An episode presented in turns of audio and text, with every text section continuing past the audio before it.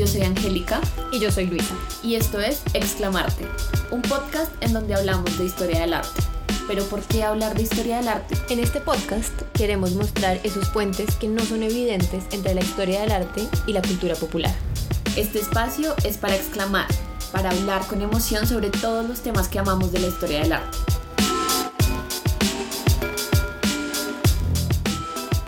Hola Luisa, Hola, Angélica. esta es, este es nuestro primer episodio de Exclamarte, un podcast que nació en pandemia, nació la idea en pandemia. Nació la idea en pandemia, basada Y ahora- en muchas notas de voz muy largas, cuando las notas de voz todavía no se podían escuchar rápido en WhatsApp, by the way. Eso es cierto, esto fue preactualización de WhatsApp. Exacto, o sea, escuchamos 10 minutos en 10 minutos. Sí, Tiempos más y fáciles. uy, sí. Y bueno, pero también difíciles porque estábamos mega encerrados. Es verdad. Pero bueno, por fin estamos trayéndolo a la realidad. Sí, bueno, el, el capítulo de hoy vamos a hablar sobre un artista que yo no conocía, que tú me mostraste y que me pareció increíble. O sea, porque diablos no había visto nada de esta artista antes. Y básicamente el podcast va a ir en ese orden, como cosas que nos llaman la atención, que nos dan curiosidad y hablar de eso. Sí, el día a día del arte, lo que vemos, que nos llama la atención, cosas que queremos hablar, que era básicamente lo que pasaba durante la pandemia. Era, encontrábamos algo que nos llamaba la atención, de repente una comparación que veíamos, simplemente en medio de una un como inspiration boost, nos mandábamos notas de voz larguísimas. Y después respondíamos y era casi como un ensayo hablado, un poquito parte ensayo habla- hablado, parte monólogo parte cero argumentos, pero básicamente es como ese, como ese punto de vista desde nuestra formación como historiadoras del arte, pero traído a un ámbito no académico, sino más del día a día. Y es un poco como ese Sí. análisis, esa reflexión de que así como los abogados tienen una formación y una forma de pensar que los hace como moverse durante el día a día, pues nosotros como historiadores del arte también tenemos una formación y, una, y un sistema de, de analizar las cosas que no necesariamente es igual al de todo el mundo, pero pues que también nos hace ver ciertas cosas del día a día, como bien sea, y siempre volvemos a las Kardashian, o el, La cultura popular en la general. cultura popular, pero también el color de un carro, o, ¿sabes? O como una pelea de una pareja en la mitad de la calle que de repente está set en la mitad de un parque y el viento sopla y se da casi poético, pero uno piensa, "Hmm, movimiento, impresionismo, o no sé, ¿sabes? Como es más esa parte y, y poder compartirla. Y, y obviamente también está como el componente educativo de que hay una parte del arte que es absolutamente subjetiva y pues al final tú ves el arte de frente a mí, yo no puedo enseñarte cómo ver arte como yo, pero también hay muchas personas que quieren saber, quieren entender más qué es eso de arte y no necesariamente van a dedicarse cinco años de su vida o más Ah, a aprender a ver de universidad. arte. Exactamente.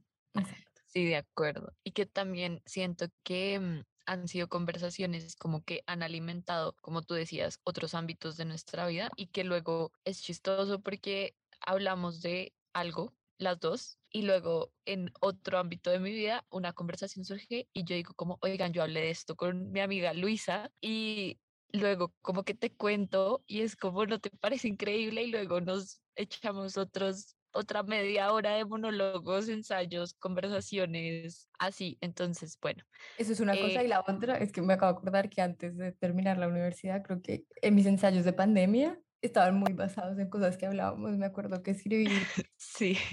sí, como mis ensayos de la Sí, universidad sí, ya sí. eran como, No, ok, y también, está- pues, o sea, por esa época las dos estábamos en el proceso de hacer nuestras tesis de grado y fue, o sea, no, no como que nos inspiráramos de ahí, pero muchos de los temas que terminaron surgiendo, o sea, que nos interesaban a nosotras y como de los que hablábamos todo el tiempo, de alguna forma se como que fueron parte de nuestras conversaciones al paralelo de las conversaciones que teníamos sobre nuestros trabajos de grado y como que cuando hablábamos con personas que no saben nada de arte, también era como, ah, qué interesante, yo he leído esto, yo he visto esto, yo, yo lo veo de esta forma. Entonces también es pues lo que siempre hablábamos de sacar la historia del arte de la academia, que pues está ya muy bien sentada la señora historia del arte, pero como incomodarla un poco y sí, como traerla a los ámbitos de nuestra vida que de pronto no, no se han pensado o no se ven como al mismo nivel de por X o Y razón. Exacto.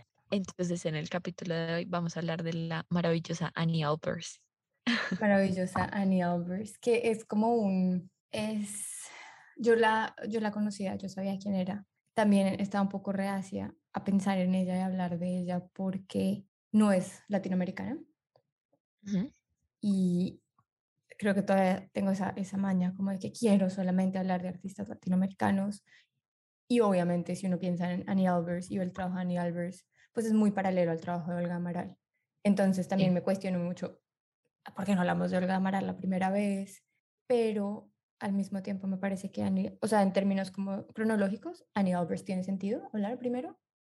Digamos que, y porque además hay una influencia de la Bauhaus en Annie Albers que nos permite abrir otros caminos y al mismo tiempo también eventualmente incluir a Olga Amaral. Entonces, siento que Annie Albers es un buen, es una buena introducción a muchas cosas que nos interesan. Es, es una buena introducción a la idea de qué es una artesanía y qué es arte y por qué se diferencian. Es una buena introducción a esa conexión que hay entre, el, o sea, que hay en el mundo del arte de la influencia que tienen aspectos externos al artista, como por ejemplo en el caso de Annie Albers, los textiles peruanos, ¿sí? Es una introducción a los textiles, es una introducción a la Bauhaus, es una introducción entonces al, al arte moderno, o sea, es una, al, expresionismo, al expresionismo abstracto, o sea, es una introducción increíble a un montón de cosas que eventualmente pues, nos van a llevar a, a todo un mundo de posibilidades y, siento que va a ser, es un buen primer, es una buena primera revisión porque siempre vamos a poder volver a esto como un buen ejemplo mm, y al mismo tiempo ella es súper interesante. Increíble. Es, es, es, un gusto para mí que no la conocieras y que te la haya podido mostrar yo porque es como esas cosas que, ah, que ella es increíble y además su esposo Joseph Albers también tiene una estética eh, que yo, yo personalmente tengo una fascinación por la geometría y por la geometría en el arte, entonces eh, también tienen, o sea, tienen una, como una sincronía ellos dos increíble, pero obviamente nos vamos a enfocar en ella y no como en el hecho de... En él. En él ni en el hecho de que ella sea su esposa, pero pues sí vale la pena como traer a colación. Mencionarlo. exacto, exacto para los que nos están escuchando y no saben quién es Annie Alpers, Annie Alpers es una artista del siglo XX. Eh, nació en 1899, si no estoy mal, en Alemania. Sí.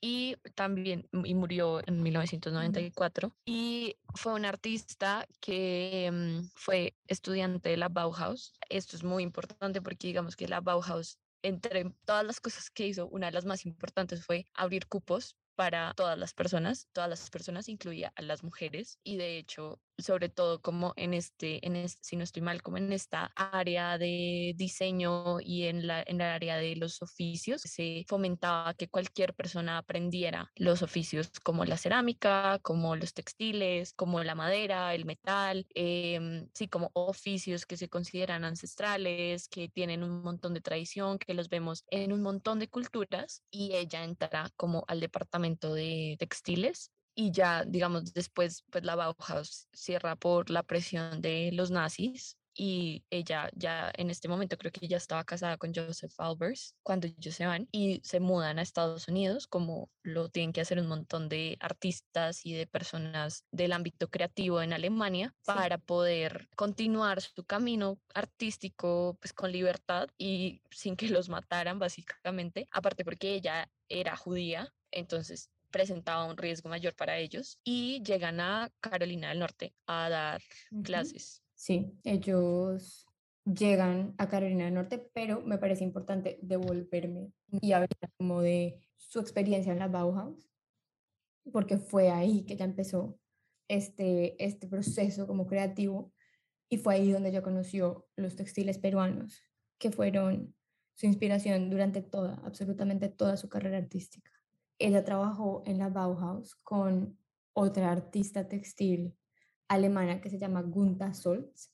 Ella fue su maestra y Gunther Solz también se inspiraba en los tejidos peruanos y de Guatemala y los incorporaba, incorporaba sus, diseños dentro, del, dentro de, de, su proceso textil. Y simultáneamente Annie Albers aprendió la técnica de ella y aprendió de, sobre estos tejidos a partir de ella, pero también trabajó mucho las obras de Paul Klee. Sí, él fue uno de sus maestros, exacto. si no estoy mal. Sí, exacto. Entonces, como que tiene estas dos ramas súper interesantes, como de el arte textil, la, el trabajo con las manos, además muy inspirado en la misma forma que trabajaban los textiles los peruanos. Entonces, tiene como esa característica y al mismo tiempo trabaja con, tiene toda esta idea como del subconsciente inspirada en Paul Klee y todo lo que él, como esta simbología esas, esa combinación es, es casi mágica.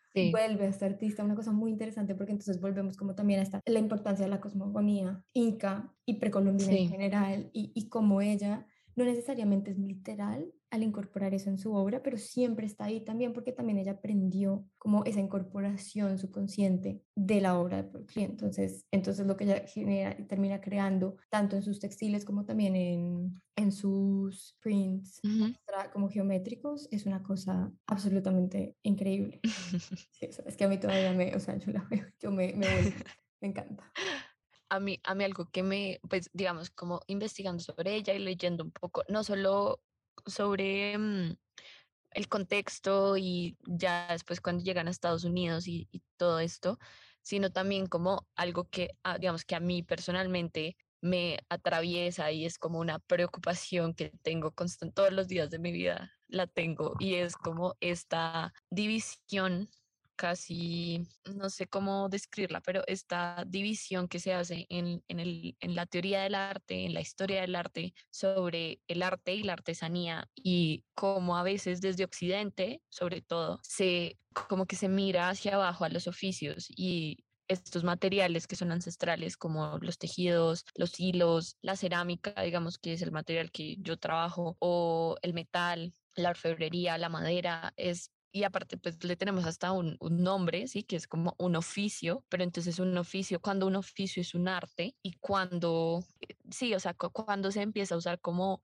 como forma de arte, que creo que es lo que empieza a pasar en el siglo XX más que todo, pues, o sea, antes sí había esa, mm, como si yo siento que sí existía ese tipo de discusión, pero era desde otro punto de vista o sea, como que siento que es más en el siglo XX cuando se empiezan a utilizar materiales diferentes, empiezan a introducir en el arte un montón de materiales eh, diferentes para hacer arte que nunca se había visto antes, que se empieza a tener esta conversación, esta discusión realmente sobre si el arte, y pues digamos que uno de los exponentes más como eh, obvios, no sé, como que siempre se mencionan en este debate, o bueno, que yo siempre he escuchado mencionar en este debate, es Greenberg, es Clement mm. Greenberg, porque él eh, tiene un término que él usa mucho en sus escritos, que es el del arte decorativo.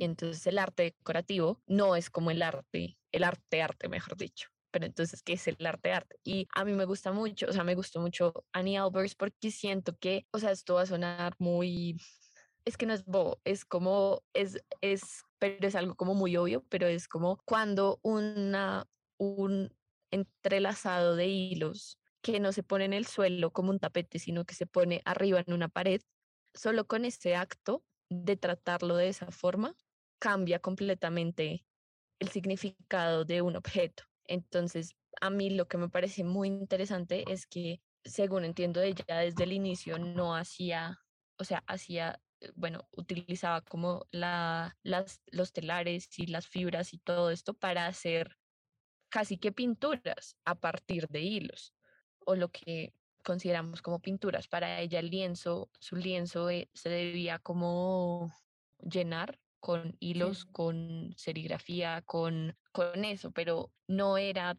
como esto yo lo voy a hacer como una pieza de diseño que va a adornar una casa o no lo voy a hacer como una pieza que voy a producir en masa, sino como responde a una necesidad propia de buscar algo dentro de este lienzo en específico, que me parece muy interesante. Sí, sí, esa es, esa es una cosa muy, muy, muy interesante de ella y también como está volviendo un poco a lo, a lo que decías, como del, del, de la artesanía y el oficio y como esta palabra que se traduce en inglés a craft, que a mí esa traducción me tortura, porque siento que a más craft le quita incluso más, ¿sí? De, de, este, de este componente como artístico que tiene y suena casi como algo que hacen los niños con pasta, ¿sabes? Como que le quita de verdad. Sí pero entonces vuelve como a esa, o sea, este textil y eso es lo que, lo que dices, como la diferencia entre un tapete en el piso y yo siempre pienso como en esta discusión al, al tapiz de Bayeux, que es como este, este tapiz súper bien hecho, súper bien diseñado, en donde parece que hubieran dibujado a mano cosas que verdaderamente están tejidas, ¿sí? Que hicieron en, en Normandía en el año 1000. y, y, que además está expuesto, están expuesto en, en, en, Normandía como una pieza de arte, ¿sí? Dentro de un, casi como una Mona Lisa. Y entonces volvemos como a esta idea de, si es algo hecho por los europeos, bien sea en la misma técnica, es arte. Pero si es algo hecho en América prehispánica, artesanía. Y si las mujeres del arte moderno están creando cosas inspiradas en esas técnicas, artesanía. ¿sí? Y esa es como esa pregunta que siempre está latente en esta idea como de sabemos que el arte está colonizado y también, también sabemos que la historia del arte está colonizada, pero es como esta pregunta de quién nos está diciendo esto y por qué nosotros lo estamos creyendo como una verdad absoluta, porque estamos escribiendo de estos objetos, tanto los textiles prehispánicos como los textiles de estas mujeres, como artesanías, porque nosotros no estamos también viendo como ese componente artístico que tienen y eso obviamente ha cambiado, especialmente en, este, en esta última década, eso ha cambiado mucho y digamos que la historia del arte ha avanzado mucho en entender tanto como a, eh, a, ver el arte de las mujeres como arte, y esta idea que pues, la idea de artesanía como un arte menor, digo menor entre comillas, es absurda, ¿sí? Pero pues siempre está como esa idea, esa idea latente que igual hace uno, un, hace un siglo, este tapiz hecho por europeos, igual era arte. Y siempre ha sido arte y nunca nadie le ha tocado discutir eso. ¿Sí? Entonces, ¿por qué pues tenemos que, tenemos que discutir esto y obviamente pues volvemos a la idea de, de, colonización, que es otra idea que pues hay que tener en la mesa, pero también por eso es que el arte de Annie Albers y Annie Albers es tan importante en la historia del arte, porque su carrera lo que hizo es que abrió una conversación en la historia del arte sobre qué es arte y qué diferencia al final el arte de la artesanía, ¿sí? Bueno, art and craft, ¿cuál es la diferencia? Y, y como que dado que su obra se inspiró y celebró las tradiciones textiles andinas, como que eso abrió la puerta para que otros críticos y otros historiadores del arte, incluso artistas, se cuestionaran por qué históricamente estos objetos fabricados por mujeres, especialmente mujeres no occidentales, se consideran artefactos y no arte. ¿sí? Y, por ende se considera un tipo inferior de, objeto, ¿sí? En consecuencia, la, la, jerarquía entre arte y artesanía, o sea, en consecuencia, Annie Albers pues, abrió la puerta para que esa jerarquía se, se analizara y como que se cuestionara, tanto al punto que hoy en día todos los que vemos arte, bien sea historiadores del arte, académicos o personas que no, no saben mucho de arte, se cuestionan igual esta jerarquía y también se preguntan cómo dentro del espacio de los museos, qué tanto esto es arte y, y, qué tanto esta jerarquía que nos han enseñado pues está, está jugando acá.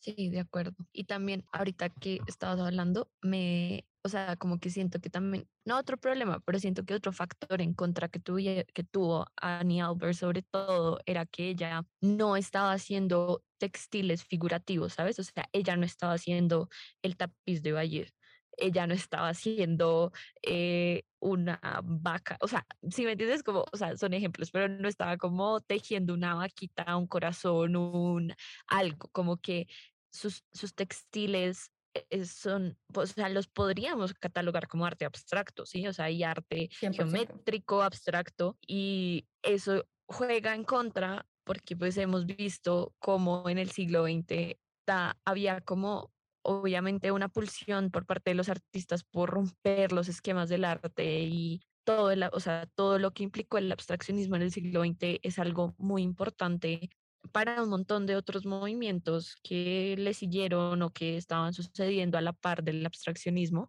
pero sobre todo a las mujeres también. Esta idea de el abstraccionismo y las mujeres dentro del abstraccionismo, que también es algo como, pues hasta solo hasta hace unos pocos años se supo pues de este otro, como esta otra gran figura dentro del abstraccionismo que es Hilma Clint, que es casi que la mamá, la pionera del abstraccionismo, no como todo el mundo pensaba que era Kandinsky, como siempre nos contaron. Eso también es, o sea, da cuenta de no solo no solo una jerarquía dentro y pues una jerarquía de género, digamos, dentro de la historia del arte y la historia en general, sino que es un, es un factor en contra, sobre todo para un artista como Annie Y en ese orden de ideas, digamos que una de las obras que yo vi que me, que me gustó mucho, porque cuando estaba investigando como que me parecía interesante traer a colación una obra antes de su partida a Alemania y una hora después de que llega a, a Estados Unidos. Y la que encontré que me pareció no sé, como que la escogí porque me, me, gustó un montón, se llama como Wall Hanging, es de 1926, yo creo que es uno, bueno, creo que es uno de sus primeros trabajos, o si no uno de pues los más tempranos. Sí, porque ya empezó en la Bauhaus, si no estoy mal, en, el, en 1923.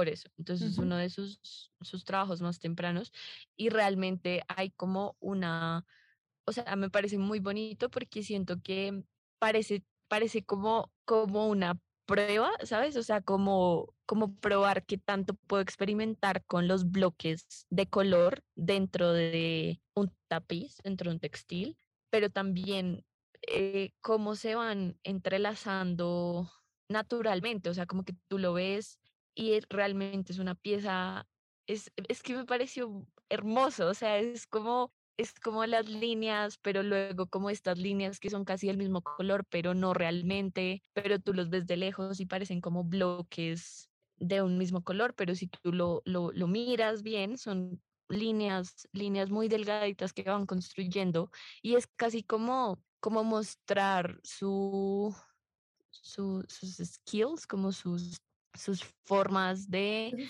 de hacer como, sí. su capacidad artística dentro de una técnica que ha estado aprendiendo por varios años. Entonces, no sé, me pareció muy bonito, me, me, gustó mucho ver eso porque siento que eso también es como, como que muestra mucho, sobre todo cuando uno está aprendiendo un, un arte o un algo, es como quiero mostrar que puedo hacerlo, o sea, yo puedo hacer esto sin ser pretencioso, sin ser desde una intuición como muy conectada con ella misma. Yo lo recibo así, es como yo recibo esta obra, que me parece muy, muy, en verdad, muy bonita, increíble.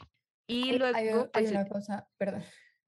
No, sigue, sigue. Ah, hay una cosa que me parece muy interesante de esto que acabas de decir y es que hay un componente muy poético de estos materiales que, que, usan, eh, digamos, las artesanías, como la cerámica, los textiles, y es, y es algo que acabas de decir, un poco como que la obra es un material que obviamente tú puedes manipular, sí, o sea, tú la cerámica la estás tocando, tú estás formándola, pero también hay un componente como de el material se mueve el solo, que es una cosa que... Tiene vida propia. Exactamente. Y eso tiene unos limitantes, pero también permite como tener que el artista tenga una interacción y pues tú sabes más de esto que yo, porque yo obviamente no hago cerámica ni textil, pero ni textiles, pero, pero los he visto hacerse y hay una, hay una, hay un, hay un componente como casi meditativo cuando el artista está creando esto, cuando está como en contacto directo con este material, porque es que necesariamente tienes que tocarlo.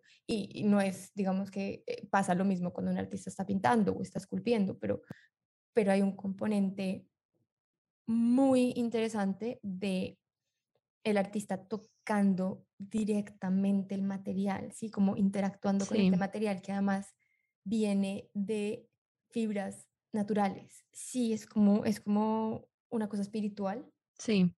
Que termina siendo, el, o sea, es, casi como, puede pensarse como algo prehispánico en términos de muchos de los objetos que conocemos y también ese es un poco el, el el color que nosotros les damos, como estos son objetos rituales, esto tenía un propósito, como puede que, bien, pues no necesariamente, puede que un plato simplemente fuera un plato, pero sí. sí. había muchos componentes, o sea, sí había muchos, muchos objetos que tenían una función ritual dentro de la cultura y el proceso de creación también era parte de ese ritual. Entonces, casi como que este, crear estos objetos y que el artista cree estos objetos, tiene también y como que trae otra vez ese componente espiritual que, es, muy, es muy bonito. Sí, es, hace parte como de crear y, cada artista tiene su proceso, pero este es un proceso que hace que, que, que estas piezas sean, sean muy, muy especiales y que tener una obra de estas al frente se sienta como, como que estás viendo algo más que solamente lo que estás viendo. ¿Me explico? Sí, sí, de acuerdo, de acuerdo. Sí, como que estos materiales, sobre todo que requieren que uno que uno esté en constante contacto, o sea, que las manos estén en constante contacto con el material, como que casi que tienen su lenguaje propio. Era algo como que yo, es algo que yo siempre he pensado y es como, claro, o sea, no es como que en la pintura no exista eso, sí existe, pero es que en la pintura siento que es una técnica que se ha estudiado por tantos años que no es que haya perdido su magia, porque eso no es verdad. O sea, igual tú estás parado enfrente a un cuadro, sea que se haya hecho en el siglo XIX, en el siglo XX, igual transmite algo mágico. Pero es un, o sea, estos lenguajes que han sido como minimizados, siento que no se han estudiado lo suficiente. Y entonces ahí ocurre pues como esa curiosidad y ahí ocurre como pero cómo se configuran. Y pues digamos, sobre todo en los, en los tejidos, digamos, versus a la pintura, sí, obviamente hay, hay máquinas como los telares, como las agujas, como un montón de herramientas que nos ayudan a tejer, pero más allá de eso, siempre tienes que estar en contacto con el material, mientras que en la pintura tienes los pinceles, o sea, como que es una herramienta que se ha usado y las brochas, claro, se han usado de otras formas, no sé, pues si pensamos, no sé, en Pollock, pues que usaba palos, lo que sea que se le atravesara para hacer sus, sus pinturas, pues es diferente, pero siempre había como un, siempre hay como un intermediario entre el material y el ser humano, mientras que sobre todo en los los tejidos o pues por ejemplo la cerámica, son tus manos, o sea, las manos siempre tienen que estar 100% en contacto con el material, pero por eso traje este textil, eh, me pareció, me pareció muy bonito, me pareció increíble, la verdad me gustó muchísimo. Y eso es un poco lo que, lo que va a pasar acá, es más como, no es como un análisis de esta obra del Renacimiento significa y tiene como consecuencia, sino simplemente es como ese, vi esto, me generó algo, que además es creo que gran parte de la razón por la que mucha gente quiere dedicarse a la historia del arte, o sea, la, la idea de la historia del arte no es como una carrera que tú le dices, mamá, papá, voy a estudiar historia del arte. Oh, qué dicha, hijo, hija. Sí, es más como un, es que tengo, o sea, me genera, o sea, la pasión que siento es una cosa que casi no puedo explicar. Sí, y yo, yo todavía no puedo explicarle a la gente porque estoy historia del arte. Fue como que la vida me llevó, me llevó allá, yo no me veía haciendo nada más y aquí estoy. Y de verdad traté de que eso no fuera mi pasión. Yo traté. Pero lo, intenté, mamá. Exacto, pero, pero básicamente, pero pasa esto, sí, que es como vi esta obra y algo hizo algo en mí que, no, que no han hecho otras obras, porque también, y que de pronto a mí no me genera la misma reacción que a ti, pero es también parte como de, del componente que es, es muy especial. Yo, yo vi otra obra que es muchísimo, muchísimo más nueva, es casi, o sea, la hizo en el 62, ya estaba trabajando en Estados Unidos y se llama Intersecting no es muy grande en comparación a, otras, a otros textiles que ya tiene, pero aquí se puede ver, primero me encantan los colores, me encanta esa combinación de colores entre anaranjado y azul, una cosa súper especial, pero también aquí se puede ver ya que su técnica está mucho más desarrollada, que entiende muchísimo más, entiende muchísimo mejor el material, porque tiene, o sea, a simple vista tiene tres o cuatro tipos de formas de tejer dentro de la misma pieza. Tiene las franjas, sí, o sea, tiene las franjas de colores, sí, que son muchísimo más delgadas que los bloques de color que estábamos viendo en la que tú dijiste ahorita y pues obviamente estamos hablando de sí, casi 30 años de diferencia. O sea, obviamente ha trabajado mucho, ha entendido mucho más del material, pero eso se puede ver y me encanta, ¿sí? Entonces primero está como esa idea como de las franjas de color delgadas que además casi se mezclan unas con las otras. El textil, o sea, el, el tipo de hilo que usa es más grueso o al menos se ve mucho más como el material crudo dentro del textil. Además tiene como los bordes sueltos que también requiere un tipo de punzada para cerrar la obra y que no se, no se suelte, mientras que antes cerraba la obra completamente, como que sí, la enmarcaba aquí, la deja como abierta, o sea, está jugando con esa idea como de la obra dentro del espacio. Además, tiene obviamente la franja de azul en la mitad, como mezclando, y lo más interesante, que es lo que más me encanta de esta obra, son esas líneas adentro, que son curvas, que están encima, que tuvo que hacer después, pero que están totalmente como incorporadas dentro de la obra, que cuentan una historia, que van en contra de todo lo que uno espera. Sí, como que aquí está hablando, sí, aquí está, ella está hablando. Sí, está contando algo. Exactamente, que no necesariamente antes no estaba pasando, sí, pero aquí como que es, o sea, es esta idea como de, de, estoy haciendo textil, está demasiado clara. Sí, estoy haciendo textil y además manejo la técnica, manejo el material, sé lo que estoy haciendo, lo estoy disfrutando, estoy como, sí, hay, hay una cosa muy especial, además los colores son brillantes, generan como, como felicidad, pero además tiene un poquito de negro, no sé, una cosa, o sea, esta obra me parece, y también me gusta que no es tan grande. Sí, de acuerdo. No, no es tan grande y eso, eso me parece que es interesante ver como tanto detalle en una obra no tan grande. Sí, no, y que también como que te está contando algo en esas líneas, o sea, no sabemos qué y no tenemos por qué saberlo, pero también el tamaño es como lo que decíamos ahorita, como que es un momento, o sea, estamos siendo testigos de un momento que ella tiene con ella misma, a mi modo de ver, como esta obra, como que nos está dejando ver una pequeña ventana a un momento que ella tiene consigo misma a través de un material que maneja a la perfección. O sea, acá es como, o sea, ya, o sea, yo, yo lo puedo todo con el textil, o sea, díganme y yo lo hago, literal, es como yo recibo esta obra. Sí, no, parece... y, y, también es casi como que estuviera pintando con el hilo, ¿no? Porque entonces está este primer como en la base, ¿sí? Las franjas blancas, anaranjadas y negras y después están estas otras líneas, curvas, casi como si ya estuviera escribiendo con un lápiz, sí. ¿sí? Sobre la obra. Es una cosa, es una cosa muy interesante. O sea, lo que hace acá es, es demasiado interesante y también podría ser, uno podría decir, ok, está al derecho, está al revés, ¿qué hay del otro lado? Sí, como que parecen montañas, no necesariamente. Además, está trabajando con esta cuadrícula que en la segunda mitad del siglo XX se desarrolla un montón y que más su esposo trabajó mucho con esta cuadrícula, ¿sí? Como de, de Mondrian.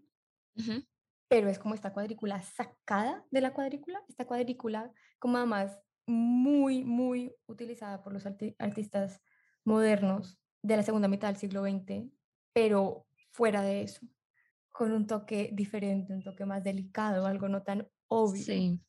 Sí, que lo hace. Pero, pero sí, y que igual es disruptivo, o sea, igual está está irrumpiendo en esa cuadrícula, como que está poniendo su sello dentro de esa cuadrícula, aparte que ella construye, que me parece increíble. Y, y, bueno, viendo esta obra me recuerda a la otra que yo vi que me, o sea, la elegí, la elegí porque me pareció un contraste muy interesante con la que había visto al inicio, que se llama Open Letter, que es de es antecitos de la que me pues de la que me mostraste, que es de estas de 1958 y pues leí un poco sobre la obra y decía como que era casi como una como una carta a su esposo y entonces que, o sea, se llama Open Letter porque es casi como ver en textil una carta, o sea, como un, sí, como una carta, como si ella estuviera ahora sí escribiendo, o sea, como si estuviera escribiendo, como todos escribimos con un lápiz, con un esfero, pero sobre el textil. O sea, la traje porque me parece que es una obra que, o sea, bueno, en comparación a la, a la anterior, a la de, a la de Wall Hanging o a la de, a la que me mostraste de Intersecting, como que todavía está trabajando con esos bloques de colores, como con esos, pero aquí no son bloques de colores, sino que son como bloques de patrones que va insertando uno tras otro, uno tras otro, uno tras otro. Y a veces siento que lo repite, pero no necesariamente, o sea, son otros completamente diferentes y son solo en blanco y en negro. Entonces es casi como, no sé, como, como si estuviera casi que mecanografiando símbolos en, en el textil. Sí parece escrito, o sea, sí, sí veo la, idea del open letter, que es otra cosa interesante que podemos hablar después, pero como los títulos de las obras que muchas veces no son nada y muchas veces los artistas escogen, pero hay una cosa muy interesante de muchos artistas que trabajan, que se inspiran en, en arte precolombino y es la idea de los títulos, que a mí, me llama mucho la atención, que podemos tratar después, pero sí, como que aquí te está diciendo, estoy escribiendo, entérate que estoy escribiendo. ¿Sí? Es que sí, son como, o sea, y si lo pienso, ya como yéndonos al ámbito lingüístico sin desviarnos de Annie Albers, como que realmente las letras son símbolos que vamos asociando, las palabras son símbolos que vamos asociando a otras cosas. Entonces ella acá nos está mostrando como estos patrones, estos bloquecitos así chiquitos que está casi como poniendo en secuencia y no sabemos, no necesitamos saber qué dice pero sí está diciendo algo y es como si estuviera escribiendo y me, me, me parece también ahorita que hablaste en intersecting como de los bordes que no están terminados o que no están cerrados, esto también aparece aquí en Open Letter, como, y pues digamos que puede ser algo que ella empezó a explorar eh, por esta época, como estos bordes no cerrados, que me parecen como que también dicen mucho, es como esto sigue, o sea, es como, es como una, lo que yo te decía ahorita, como una ventana dentro de una línea de pensamiento propia. O sea, como nos está dejando entrar a este momento, a esta letra, a esta entrada de mi diario textil, no sé cómo llamarlo. Me encanta, me encanta. Y, y, sí, está escribiendo en su propio lenguaje. Es, de acuerdo. Es una cosa, sí, es, es muy especial. Yo no la había visto así, no había visto el título y tampoco había leído la obra. Me parece súper interesante, me encantaría verla en la vida real. Voy a buscar dónde sí. está. Voy a buscar dónde está. Y también, no, y, y, también, pues, o sea, pensando como en, en el esposo, pues, o sea, como que dicen, o sea, ella como que dice que es como una carta a su esposo, pues también como lo que hablábamos ahorita de las, de la, o sea, lo que me decías ahorita de la cuadrícula, Sí, o sea, como aquí es, o sea, sí es una cuadrícula, ¿sabes? Como que ya está construyendo una cuadrícula, pero es también borrosa, o sea, no es, no tiene unos bordes así perfectos, pero podemos verla, podemos ver los patrones que se diferencian uno de otro. Y también es como, no sé, es como, me pareció algo, algo, algo bonito de esta obra, como e, es, ese componente. Y esa cuadrícula puede ser y existen ensayos analizándolos y, y, pues hay, puede ser también todo un capítulo sobre la cuadrícula, pero también hablando de la cuadrícula me estoy dando cuenta que ella trabaja la cuadrícula mucho en la, en la primera obra que mostraste de 1926, eso es una cuadrícula y, y sus obras en general tienen que también es un componente del textil, ¿no? El textil te permite hacer esas cuadrículas, es muy interesante, podríamos mirar eso en otro momento, dedicado solo a la cuadrícula.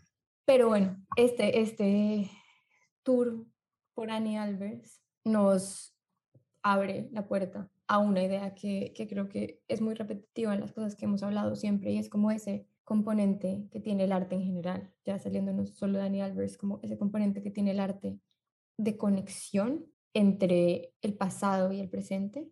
Ese es un poco el término que yo siempre le he dado, pues porque además es una idea que me ha obsesionado desde que empecé a estudiar historia del arte, pero, pero no necesariamente tiene que ser el pasado y el presente, es como, pero siempre eso, o sea, la historia del arte permite crear esos puentes entre momentos que eh, la historia leída desde un punto de vista cronológico no nos permite.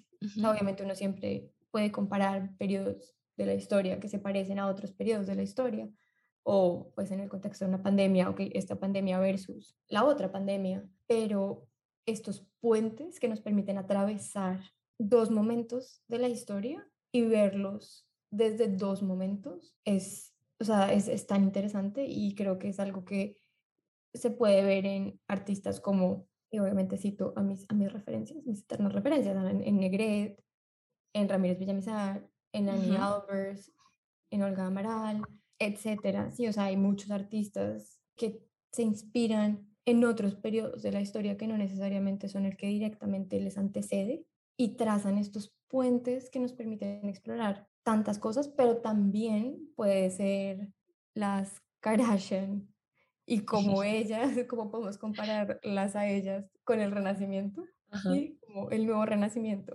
las Kardashian. Sí. como el renacer del Renacimiento en las Kardashian. Ahí está el título del ensayo. Eh, pero sí, como, como, eh, y esto es un poco la forma en la que nosotros siempre estamos viendo todo, y eso era un poco lo que hablamos al principio de estas conexiones que nosotros estamos viendo porque estamos entrenadas un poco en, la historia del arte para ver esas conexiones, y también porque es una idea que pues sé que a mí, o sea, a mí me obsesiona de una forma en la que incluso me toca a veces tomar un paso atrás y decir como, ok, ¿será que estoy, estoy tratando demasiado de encontrar una conexión acá? Y hay otros casos en donde pues los artistas directamente citan Sí. Pues en que se inspiraron y eso obviamente nos ayuda a trazar esos puentes. Y muchas veces también pasa que es inconsciente, ¿sí? Y entonces ahí es donde entra el historiador del arte con todas sus herramientas académicas y argumentativas a tratar de trazar esos paralelos, que también es válido, pero pues que obviamente necesita muchísimo más un proceso muchísimo, pues un proceso de investigación profunda y un proceso argumentativo. O sea, y pasan las dos cosas, como que de repente nos damos cuenta, lo hablamos, lo discutimos, es interesante, y otros momentos en los que uno dice, bueno, me voy a, dedicar exclusivamente a entender esto, así como este paralelo, que creo que al final es una de las cosas que más va a marcar nuestras conversaciones, como esos, esos, esos paralelos y no necesariamente como es el tema de lo que vamos a hablar, pero sí, sí son unos paralelos que vale la pena explorar y que también es chévere pensar que otras personas de repente van a también empezar a generar esas conexiones y pues quién sabe qué va a pasar. Exacto. Sí, que igual es algo que es que es imposible.